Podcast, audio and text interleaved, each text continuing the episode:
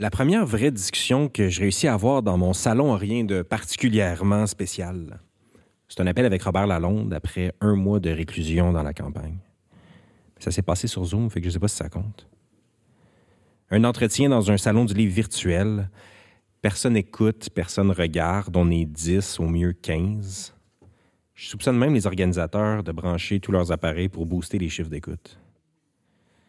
Robert, c'est quand même un sacré gentleman. Je vous épargne les détails de son exposé autour de son livre La reconstruction du paradis, une chronique de sa maison qui brûle en plein décembre. Après avoir fermé le Zoom, je ne sais pas trop quel élan me pousse à me lancer dans une correspondance, mais j'achète une dactylo sur Marketplace pour fitter avec le décor de la maison de campagne.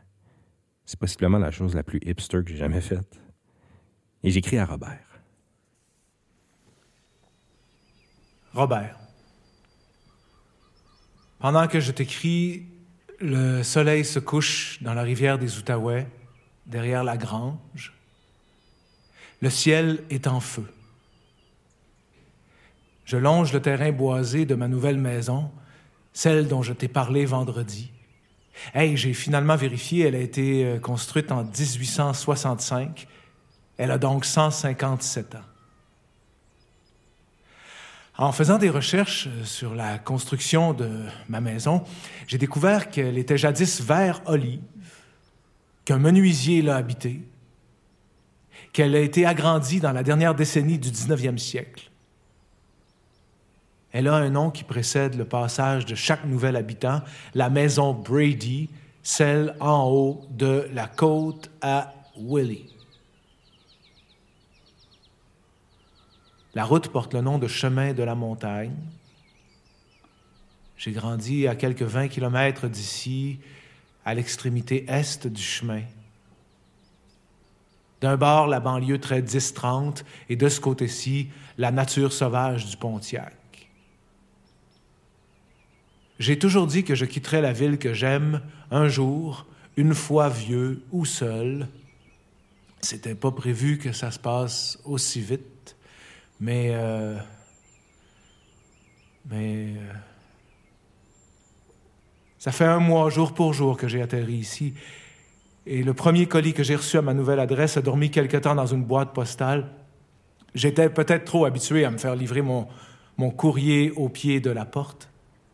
Après quelques jours à tourner en rond dans le quartier, il y a un voisin qui m'a appris que la boîte se trouvait sur le terrain d'un dépanneur abandonné, en face du casse-croûte qui a brûlé. Bienvenue dans le Pontiac. À l'intérieur de l'enveloppe, un exemplaire de ton livre, La reconstruction du paradis. Ce nulle part de la fin de minuit, c'est le no man's land de l'exilé qui n'en croit pas ses yeux. Toujours il y aura l'ailleurs quitté, palpitant sous ses paupières.